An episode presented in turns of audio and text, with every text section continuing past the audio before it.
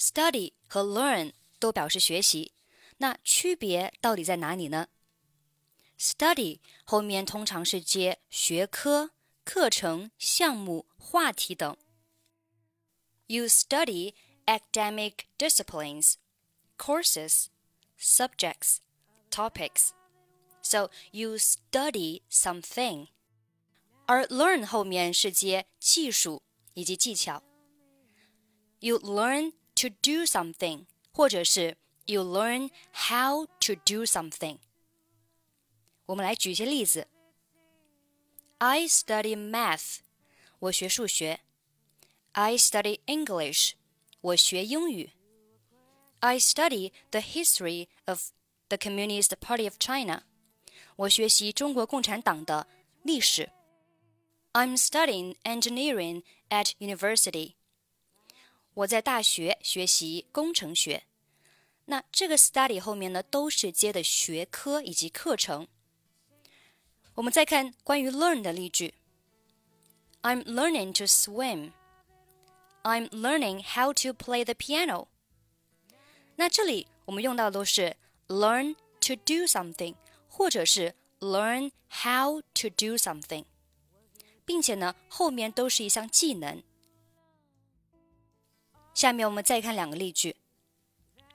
Members of the delegation studied the history of engineering in Scotland. 代表团成员在苏格兰学习了工程历史。这里 study 后面呢，他学习的是一个课程。我们再看第二个例句：Members of the delegation learned how to operate high-tech processing equipment in a workshop in Scotland. 代表团成员在苏格兰的一个车间学习了如何操作高科技加工仪器。这里用到的是 learn how to do something 这个句型，它学习的是一项技能。我们再看一些例句。I studied business management at college, but I learned how to run a business by doing it. 我在大学学习商业管理，但是我从实践中学习如何经营生意。这里 study 后面呢是接学科，而 learn 后面呢是接某种技能，并且呢我们要注意这里是 learn how to do something。我们再看一个例句：I studied medicine at university, but I learned how to be a doctor through practicing my skills. 我在大学学习医药学，但是我通过练习技能学习如何当一名医生。同样的，study 后面是跟一个学科，而 learn 呢，它是表示学习某种技能，并且这里还是 learn how to do something。 好，那 learn 就没有直接是 learn something 吗？当然也有了。在某些情况下，你可以 learn something。比如说，My son learned Chinese as a baby。我儿子还在婴儿时期就开始学习中文了。那这里呢，它的实际意义是什么呢？他的儿子并不是通过 study 啊，并不是通过 study 去学习中文的。而是通过另外一种方法学习中文，比如说呢，他是沉浸在一个中文的环境当中，潜移默化的去学习。所以我们能看出来，study 它是表示主动的去学习，而 learn 呢，它可能是嗯被动的去吸收一些知识。好，我们继续往下看例句。He spent six months at the revolutionary base in Yan'an, where he studied the history of the Communist Party. 他在延安的革命基地待了六个月，在那儿他学习了共产党的历史。这里用到的是 study，那说明呢他是主动的去学习。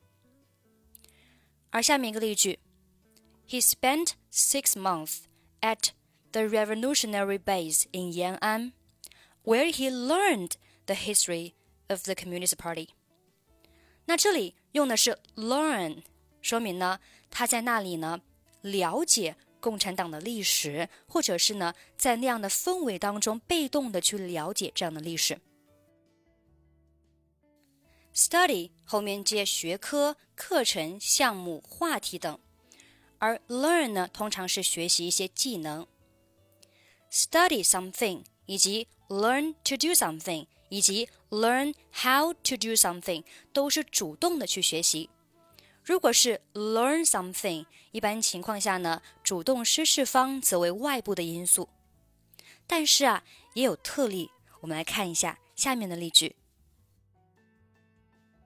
Today in class, we studied irregular verbs, and I learned several new past tense forms.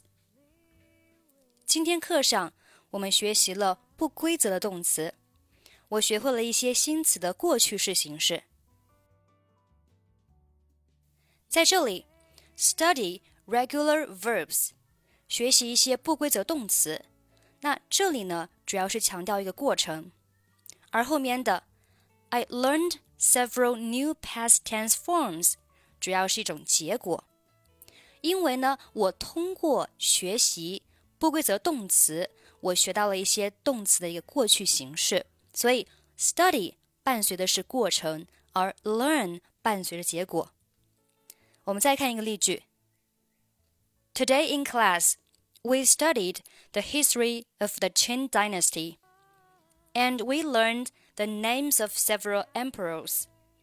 We also learned the dates of their reigns. 今天课上，我们学习了清朝的历史，从中我们了解了一些皇帝的名字和他们的在位时间。好了，study 和 learn 的区别，我们今天呢就基本讲完了。你学会了吗？